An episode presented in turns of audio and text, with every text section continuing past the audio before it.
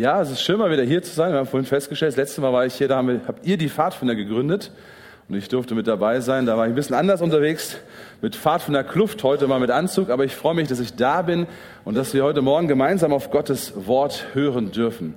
Denn Gottes Wort soll ja ein Anker sein in einer Zeit, die vielleicht manchmal sehr haltlos erscheint. Und wir erleben ja gerade genau solche Jahre, die uns manchmal das Gefühl geben, ähm, alles ist irgendwie anders geworden.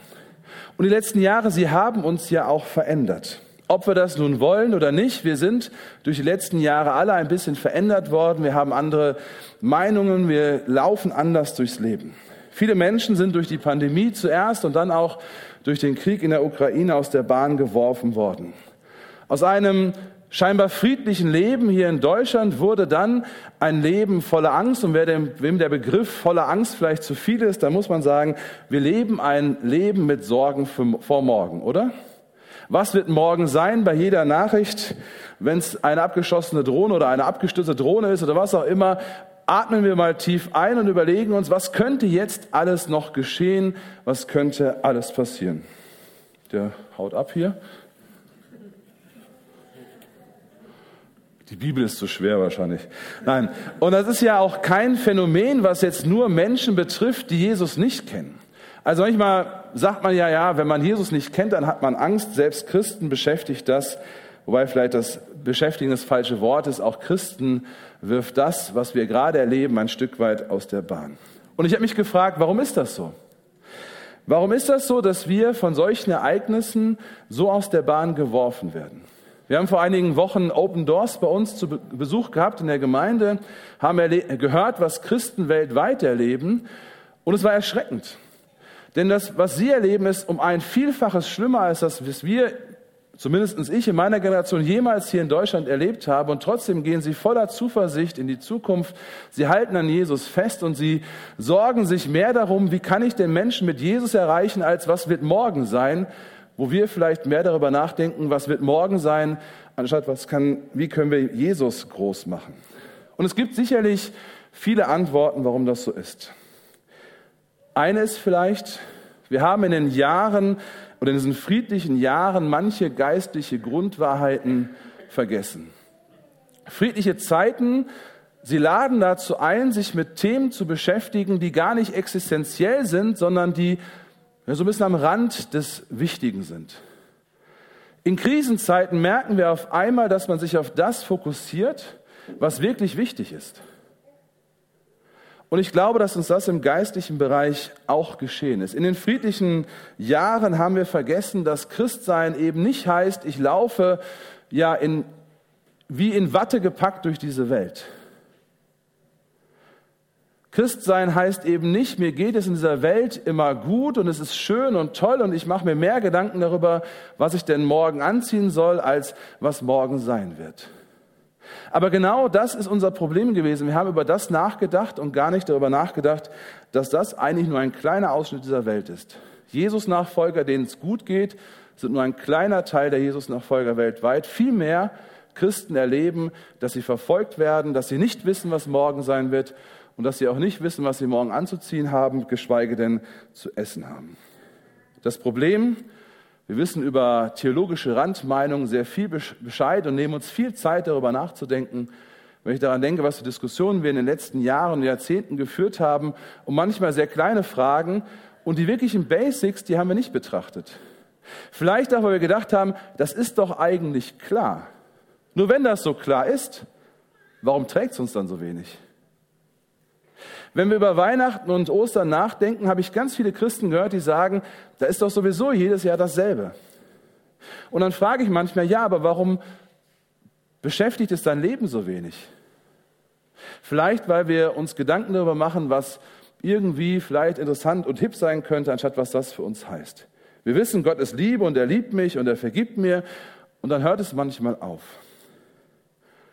Die Basics klingen eben nicht spannend die haben vielleicht auch kein Sprengpotenzial für eine Gemeinde, weil man irgendwie ja doch ähnlicher Meinung ist. Und trotzdem sind sie wichtig. Und einem so einem Basisthema werden wir uns heute widmen.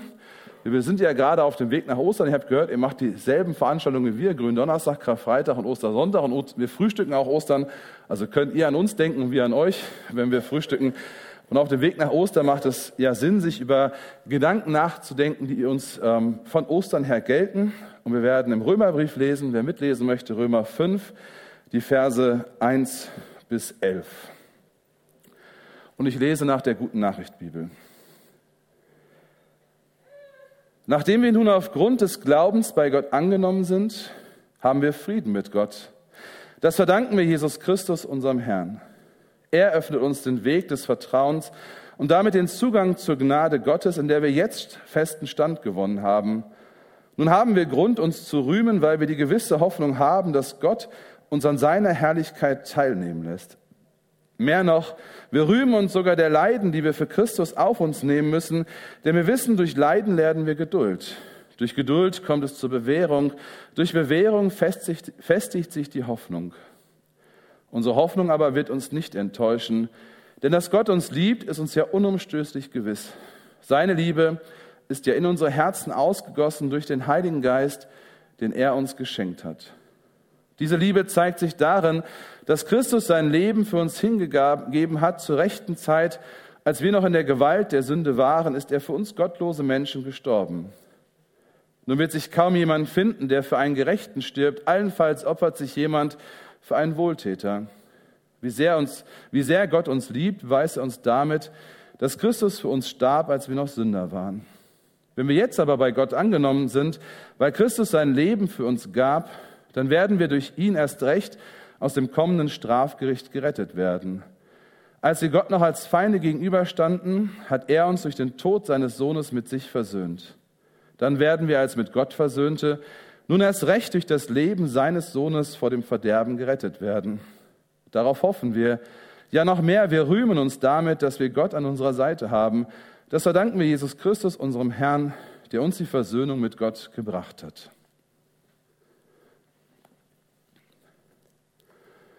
Ich glaube, ein durchaus bekanntes Bibelwort. Viele, die vielleicht schon länger mit Jesus unterwegs sind, haben dieses Bibelwort schon einmal gelesen und gehört. Bei uns in der Gemeinde hören es zumindest alle, die sich taufen lassen, weil ich genau das den Täuflingen oft zuspreche. Nachdem wir nun aufgrund unseres Glaubens bei Gott angenommen sind. Paulus breitet den Kapiteln vorher lang und breit aus, dass wir eben genau das, was wir bekommen, uns nicht erkaufen können, oder irgendwie arbeiten können, sondern dass es wirklich uns von Gott geschenkt wird durch den Glauben. Er sagt, Rechtfertigung können wir uns nicht kaufen oder verdienen, sondern Rechtfertigung wird uns geschenkt durch den Glauben. Verkürzt heißt Rechtfertigung, wir sind recht vor Gott. Es ist alles in Ordnung. Es ist alles in Ordnung gebracht. Es steht nichts mehr zwischen Gott und mir. Und dieses Rechtfertigen, das bekommen wir geschenkt und eben nichts anderes. Vermutlich ist das für uns alle irgendwie bekannt. Ich glaube, das ist ein Grundsatz, den wir in freievangelischen Gemeinden ja immer wieder hören. Allein durch den Glauben, da sind wir ein Stück weit im, ja, sind wir eigentlich auch Kinder der Reformation. Die Frage ist, was heißt das nun im Einzelnen? Was sind denn die Folgen dieser Rechtfertigung durch den Glauben oder um es mit den Worten der Menschen vielleicht mal zu sagen, was habe ich denn davon, dass ich glaube? Was habe ich im Leben jetzt und hier davon, dass ich mit Jesus Christus unterwegs bin oder ist das nur etwas, was irgendwann mal vielleicht interessant wird? Wir werden uns jetzt versweise durch dieses Bibelwort arbeiten, also wer das dabei hat, gerne aufgeschlagen lassen und werden uns ansehen, was Paulus uns hier mitbringt.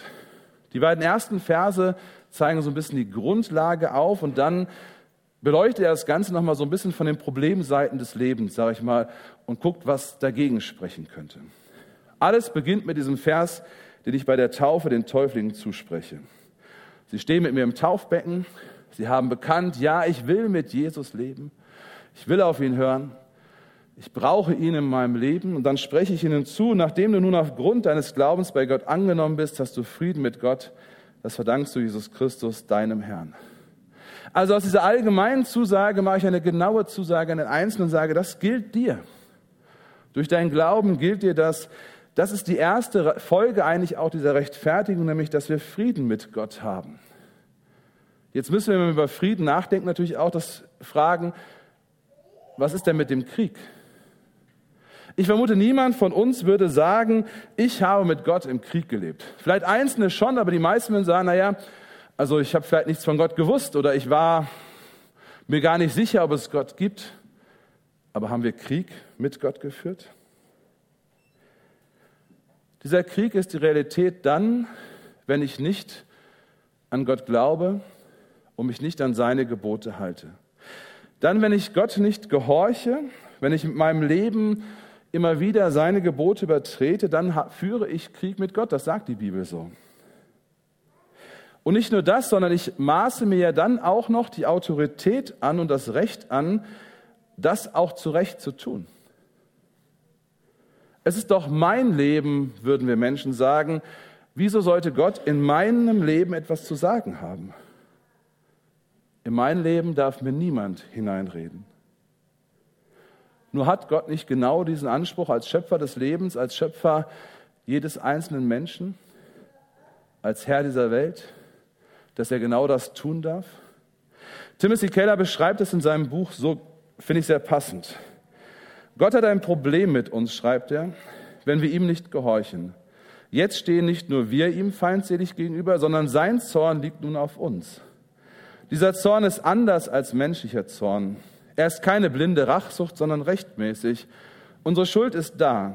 Deshalb können wir nicht einfach von uns aus zu Gott zurückkommen und den Frieden wiederherstellen. Wir haben das nicht in der Hand. Das ist das, was der Römerbrief ja eigentlich die ganze Zeit ausdrückt. Wir haben es nicht in der Hand. Wir können das nicht schaffen, gerecht vor Gott zu stehen. Weil wir eben nicht in jeder Sekunde unseres Lebens unser Leben auf Gott ausrichten, an ihn denken und uns von ihm sagen lassen, wohin es geht. Und weil wir das nicht in der Hand haben, deswegen kommt Gott durch Jesus Christus in diese Welt und räumt genau diese Schuld aus dem Weg. Das Kreuz da hängt meine Schuld und deine Schuld. Wegen dir und mir musste Jesus am Kreuz sterben. Er schenkt den Frieden, den einzigen Frieden, der den Krieg mit, zwischen Gott und ihm beenden kann. Und dabei bleibt es ja nicht nur. In Vers 2 wird deutlich, dass die Folgen des Glaubens viel mehr sind. Das ist nicht nur so ein Friedensabkommen. Ich weiß nicht, wie es euch geht, wenn ihr über Friedensabkommen nachdenkt. Vielleicht fällt euch das eine oder andere Friedensabkommen ein, wo man zwar das Gefühl hat, gut, die schießen nicht mehr aufeinander, aber wirklich Frieden ist da nicht. Oder ihr kennt vielleicht Abkommen auch aus dem Alltag, wo man sagt, okay, wir haben Frieden geschlossen, aber wir sehen uns besser nicht, weil wenn wir uns das nächste Mal sehen, dann hauen wir uns wieder die Köpfe ein. Und deswegen geht das hier noch viel mehr. Es ist nicht nur ein Friedensabkommen, nach dem jeder nun seiner Wege zieht, sondern Jesus nimmt uns mit hinein in sein Vaterhaus. Er nimmt uns mit in den Thronsaal Gottes. Und wir brauchen ihn, der das tut. Wenn wir auch heute noch wichtige Persönlichkeiten kennenlernen wollen, dann brauchen wir in der Regel jemanden, der uns mitnimmt. Stellt euch vor, ihr wollt den Bundeskanzler sehen. Also ich dürfte nicht einfach bei ihm vorbeigucken, aber ich könnte vielleicht, wenn mich jemand mitnimmt, ja doch irgendwie mitkommen.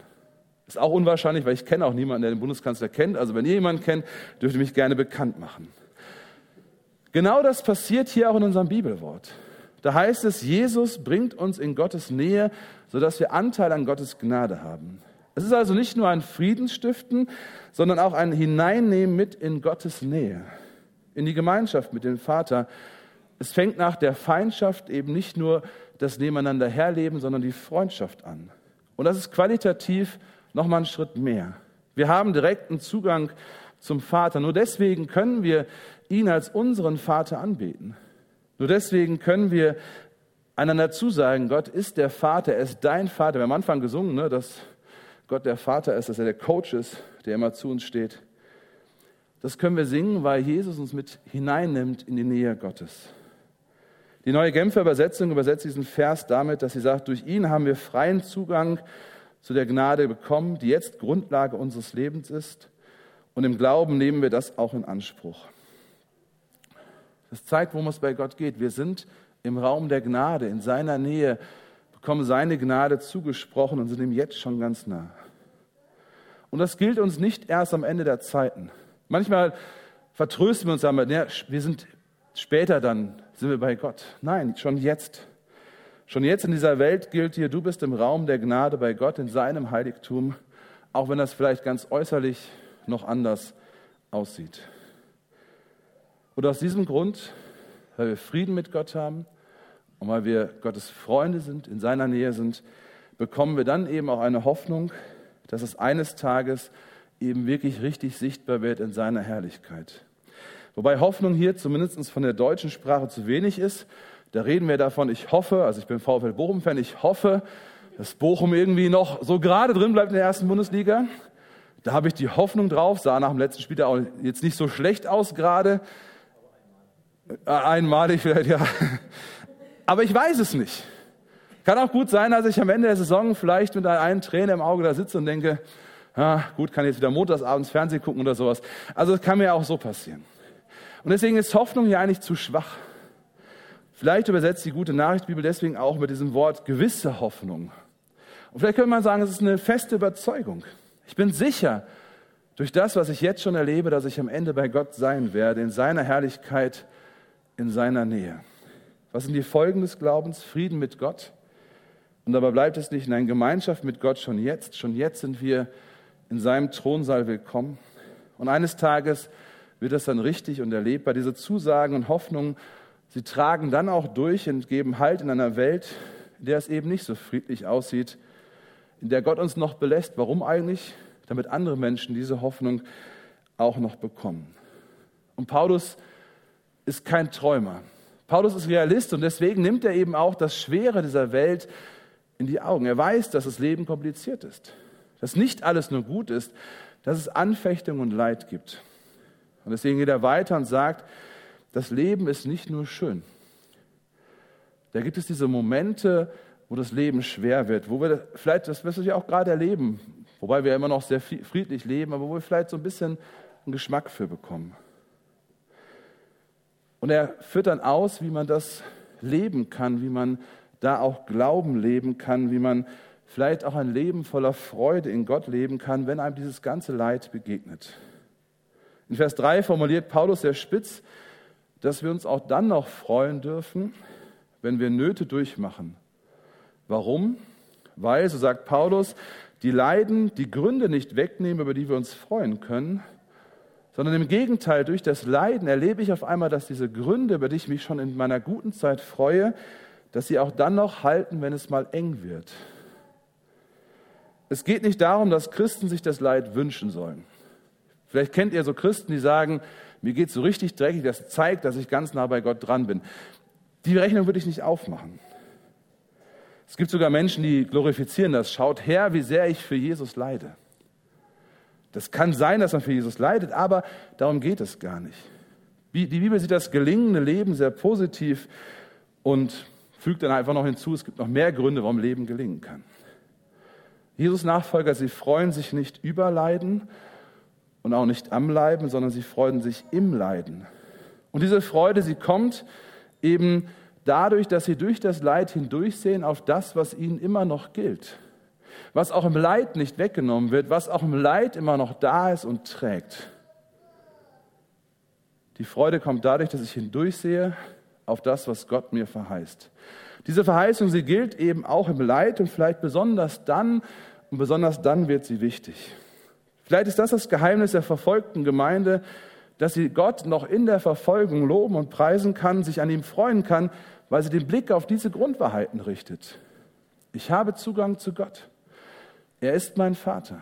Ich habe Frieden mit ihm und ich habe selbst in der schlimmsten Bedrängnis immer noch einen Platz bei ihm.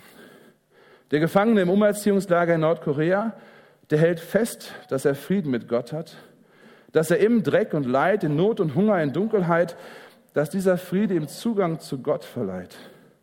Der steht vielleicht in seiner Zelle, aber er steht in Wirklichkeit im Thronsaal Gottes und das gibt ihm Hoffnung, die ihn dranbleiben lässt. Ich glaube, das können wir uns nicht vorstellen, was Menschen in diesen Ländern im Gefängnis erleben. Die wissen, ich komme hier nicht mehr raus, außer ich werde auf dem Acker verscharrt. Die wissen, ich komme nicht mehr raus, weil ich an Jesus Christus glaube, es sei denn, ich verleugne ihn oder ich sterbe. Und trotzdem halten sie fest, weil sie wissen, ich stehe jetzt schon mit mindestens einem Bein in, in seiner Herrlichkeit und das trägt mich und das hält mich durch. Egal wie das Leben endet, ich bin bei ihm. Und deswegen macht Paulus hier auch eine Logikkette auf. Das macht er ja gerne, so ein bisschen aus dem einen zum anderen schließen. Er sagt, Leid, erlebtes Leid führt dazu, dass wir durchhalten. Und das ist nicht nur so ein passives Durchhalten, sondern es ist ein Dranbleiben, ein aktives Dranbleiben. Gerade wenn man Leid erlebt, eben nicht zu sagen, okay, das ist jetzt nun so, sondern dass man sagt, ja, und ich möchte an Jesus dranbleiben. Jesus, hilf mir, du bist da und du kannst mich halten. Zu fokussieren auf Jesus. Wenn ich am Ende bin, dann zeigt sich, was wirklich wichtig ist. Dann ist es nicht mehr das Auto, das Haus oder der Swimmingpool im Garten, sondern es ist Jesus, der da ist und der mir noch dann zuspricht, du bist mir besonders wichtig. In unserer Überflussgesellschaft leben wir eher das, was wir vielleicht manchmal belächeln aus dieser Sparkassenwerbung, glaube ich, war es, oder irgendeine andere Bank. Ne, mein Haus, mein Auto, mein, was war es, mein Pferd? Und dann macht der andere mein Haus, mein Auto. Und bei Pferd kommt dann der Ferrari. Und also, das leben wir ja doch auch. Vielleicht machen wir das nicht. Ich weiß nicht, ob jemand von euch seine Bilder von zu Hause mit hat oder so. Aber ein Stück weit leben wir alle das. In der Krise erleben wir, dass das alles nicht hält, aber Jesus trotzdem da ist und dass er uns hält. Und wenn wir durchhalten, dann kommt es zu Bewährung. Und ich lade euch ein, Bewährung mal anders zu sehen. Wir sehen Bewährung ja oft nur von außen. Also da hat sich jemand bewährt und deswegen bekommt er jetzt eine neue Aufgabe. Aber Bewährung macht ja auch was mit mir. Wenn ich erlebt habe, ich habe im Leiden an Jesus Christus festgehalten und ich habe mit ihm durchgehalten, er hat mich gehalten, dann gehe ich ganz anders in die nächste Krise hinein. Wer eine Krise mit Jesus durchlebt hat, der sagt nicht, juhu, die nächste Krise kommt, aber der sagt, und ich weiß, auch jetzt ist Jesus da. Und auch jetzt hält er mich und auch jetzt lässt er mich nicht los. Und ich gehe vielleicht in einer größeren Gelassenheit in diese nächste Krise, in die nächste Not hinein. Wenn ich mich in Not auf Gott verlasse und konzentriere, dann gehe ich gestärkt daraus hinaus. Und vielleicht ist das auch der Grund, warum Christen in der verfolgten Kirche eben das so stark auch machen. Sie haben das ja schon erlebt. Sie haben erlebt, dieser Glaube hält mich. Und sie erleben dann wieder, er hält mich weiterhin. Und das Ganze führt zu einer größeren Hoffnung, einer gefestigten Leid bringt uns, wenn wir an Gott festhalten, an den Punkt, an dem wir erleben, diese Hoffnung, sie trägt und sie hält durch. Und dann wird die Hoffnung und die Gewissheit größer, es wird am Ende gut ausgehen. Die Frage an uns ist an dieser Stelle, wie gehen wir denn mit Leid um, wenn wir Leid erleben? Wie gehen wir damit um, wenn das Leben eben nicht schön ist, sondern eher die Schattenseiten hat? Suchen wir die Gemeinschaft mit Gott oder vernachlässigen wir diese? Halten wir uns an dem Evangelium fest, dass Gott da ist? Oder zweifeln wir an Gottes Liebe, weil es schwer wird? Wie oft habe ich schon gehört, wie kann Gott denn Liebe sein, wenn er das zulässt? Wie kann Gott mich lieben, wenn ich jetzt dieses Leid durchlebe? Und dahinter steckt der Gedanke, als Christ lebe ich immer auf der Sonnenseite des Lebens. Und da gucken wir leider nur auf Deutschland und nicht auf den Rest der Welt. selbst in Deutschland ist es ja nicht so. Suche ich die Nähe Gottes gerade dann, wenn es schwer wird und erlebe, dass mich diese Nähe hält und trägt? Wenn es schwer wird, merken wir, dass Glaube mehr ist als ein nettes Add-on. Und ich glaube, das ist für uns ganz wichtig, dass wir das lernen. Glaube ist für viele sowas, das macht man eben auch noch. Neben dem Sportverein und der Arbeit und dem Hobby. Im Leid merkt man auf einmal, wie wichtig Glaube ist, wenn alles andere wegfällt. Und wie wichtig es ist, dass Jesus der Punkt 1 in unserem Leben ist und wir von da aus alles gestalten denn er liebt uns. Und wenn wir das hinterfragen, woher weiß ich eigentlich, dass Gott mich wirklich liebt? Ist ja nett, dass der Pastor das sagt oder der Hauskreisleiter oder der Jugendleiter. Woher weiß ich, dass Gott mich wirklich liebt? Und wir haben es vielleicht auch schon mal gehört, das ist so ein Märchen für Kinder, ne? der liebe Gott. Das erzählt man den Kindern, damit sie besser schlafen können. Paulus macht deutlich, dass es sicher ist, dass Gott uns liebt. Und er macht das an zwei Punkten deutlich. Einmal an etwas eher Subjektiven und dann an etwas sehr Objektiven. Der innere Faktor, dieser subjektive Faktor ist, dass er sagt, ihr alle bekommt den Heiligen Geist. Und der Heilige Geist wird euch zeigen, dass Gott euch liebt. Durch den Heiligen Geist bekommt er es ins Herz hineingelegt, diese Sicherheit, dass Gott da ist und euch hält. Vielleicht spürt das der eine oder andere mehr oder weniger. Aber ich glaube, wenn wir das gespürt haben, dann macht uns das sicher. Vielleicht merken wir das in der Gebetszeit. Wenn jemand für uns betet, tolles Angebot übrigens.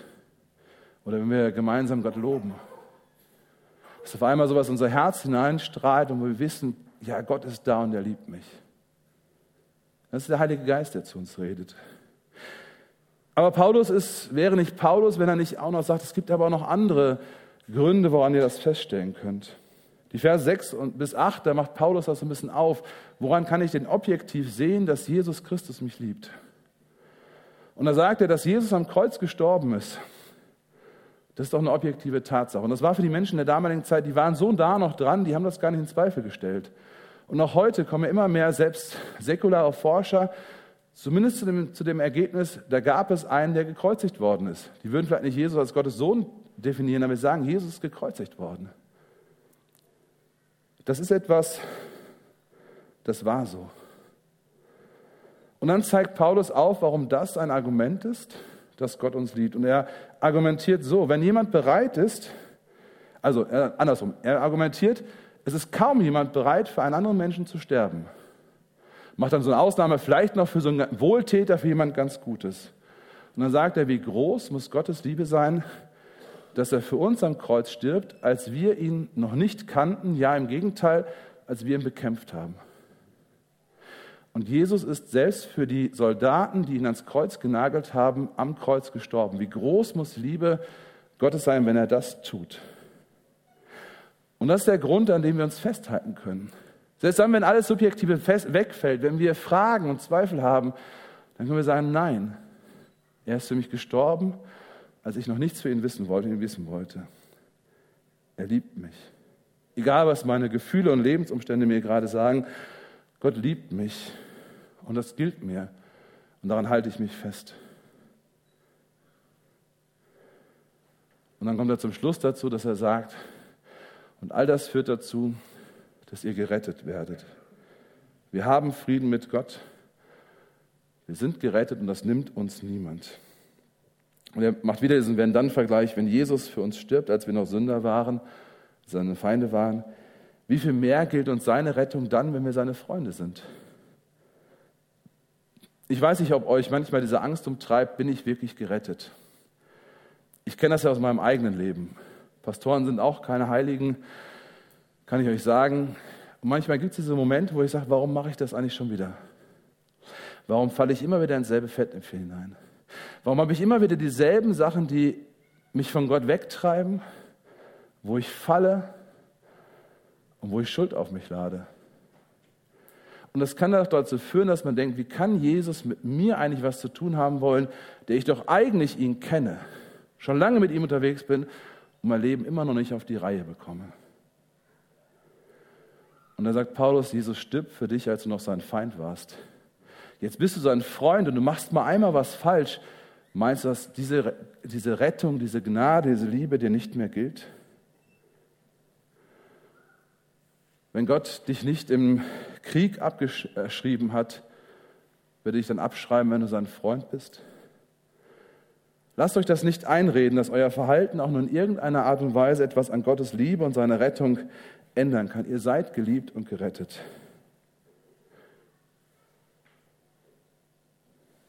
Zusagen, die wir verankern sollten in unserem Leben. Zusagen, die wir immer wieder uns ja, hervorkramen sollten, uns ansehen sollten für unser Leben. Denn wenn das tief in unserem Herzen verankert sind, dann werden wir kein Spielball unserer Gefühle und auch kein Spielball des Weltgeschehens, sondern wir werden an der Hand unseres Herrn durch diese Welt hindurchgehen. Durch den Glauben schenkt uns Gott Frieden, Zugang und Hoffnung. Und das soll uns dann, so sagt der Römerbrief, zur Freude führen. Mit diesem Gedanken möchte ich auch enden. Neues Bebenbibel übersetzt in Vers 11 folgendermaßen. So freuen wir uns nun darüber, dass wir wieder eine Beziehung zu Gott haben, weil Jesus Christus, unser Herr, uns mit Gott versöhnt hat. Wir haben jetzt zehn Verse lang gehört und ihr habt einige Minuten zugehört. Danke, dass ihr zugehört habt. Was uns alles gilt. Was Gott uns zusagt. was wir Gutes erleben, wenn wir an Jesus Christus glauben. Und die Frage ist, was machen wir damit? Vielleicht führt uns das zu Dankbarkeit, das ist auch ganz wichtig, aber es sollte uns zur Freude führen. Ist nicht diese Freude an unserem Herrn ein Markenzeichen von Christen? Und sehen wir uns nicht immer wieder auch diesem Vorwurf ausgesetzt, wenn das stimmen würde, was ihr da predigt, warum lauft ihr dann so griesgrämig durchs Leben? Ist das nicht was, was wir uns manchmal selber fragen? Warum sind wir eigentlich so traurig unterwegs, wenn wir doch die beste Botschaft der Welt haben? Und die, die nicht haben, die sind die, die Freude sprühen durch diese Welt gehen? Jetzt kann man Freude natürlich nicht befehlen. Also ich kann nicht sagen, macht jetzt alle ein fröhliches Gesicht. Das funktioniert ja auch gerade nicht. Also manche lächeln, der andere nicht. Man kann das nicht befehlen. Und es gibt Momente im Leben, da ist irgendwie auch Freude schwierig rüberzubringen, aber trotzdem gilt, das, was wir mit Gott erleben, das soll uns dazu führen, dass wir uns darüber freuen können. Und die, diese Freude bekommen wir wirklich dann, wenn wir das immer wieder für uns durchbuchstabieren. Eben nicht mit den Randthemen beschäftigen, sondern mit dem Zentralen. Was gilt mir denn? Was gilt mir denn im Leben? Wenn ich das wirklich für mich durchbuchstabiere, dann kann ich mich am Ende über Gott freuen und an ihm festhalten. Dann ist alles das, was in dieser Welt geschieht, ein Puzzleteil der Freude, über die ich mich freuen kann und mit dem ich Gott auch loben kann. Elf Verse, die uns herausfordern, die uns herausfordern, anders zu leben. Vielleicht neu nochmal darüber nachzudenken, was uns gilt. Elf Verse, bei denen ich hoffe, dass sie jetzt nicht bei Ihnen gleich vergessen sind. Denn es ist ja auch die Gefahr. Ne? Man hört was und denkt sich, war gut. Und unterhält man sich gleich. Und ich bin mir sicher, es geht mir genauso, wenn ich Sie morgen frage, was wissen Sie noch von der Predigt? Wahrscheinlich ist der Notenständer runtergerutscht ist. Aber was wissen wir noch davon? Damit diese Worte in unserem Leben einfach Früchte tragen, müssen wir jetzt anfangen, sie in unserem Leben auch zu integrieren. Warum nicht am Montag nochmal Römer 5, 1 bis 11 lesen? Sich erinnern, Gedanken machen, wo stehe ich gerade hier? Was sind meine Fragen vielleicht auch an dieses Bibelwort? Ich hoffe, dass Sie alle so noch Bibel lesen, lesen aber elf Verse kann man sicherlich dazwischen einplanen, einfach mal darüber nachzudenken und zu erleben, dass Gott durch sein Wort handelt, auch in Ihrem Leben. Und dann ist die Pandemie immer noch da, wobei sie ja, glaube ich, inzwischen nicht mehr Pandemie heißt. Ich bin nicht mehr ganz auf dem Laufenden. Der Krieg ist noch da, der heißt immer noch Krieg. Die Not dieser Welt ist noch da, vielleicht auch die Not im eigenen Leben. Aber ich weiß, ich habe Frieden mit Gott. Ich habe Freundschaft angeboten bekommen. Ich habe eine Hoffnung, die trägt über den Tod hinaus. Amen.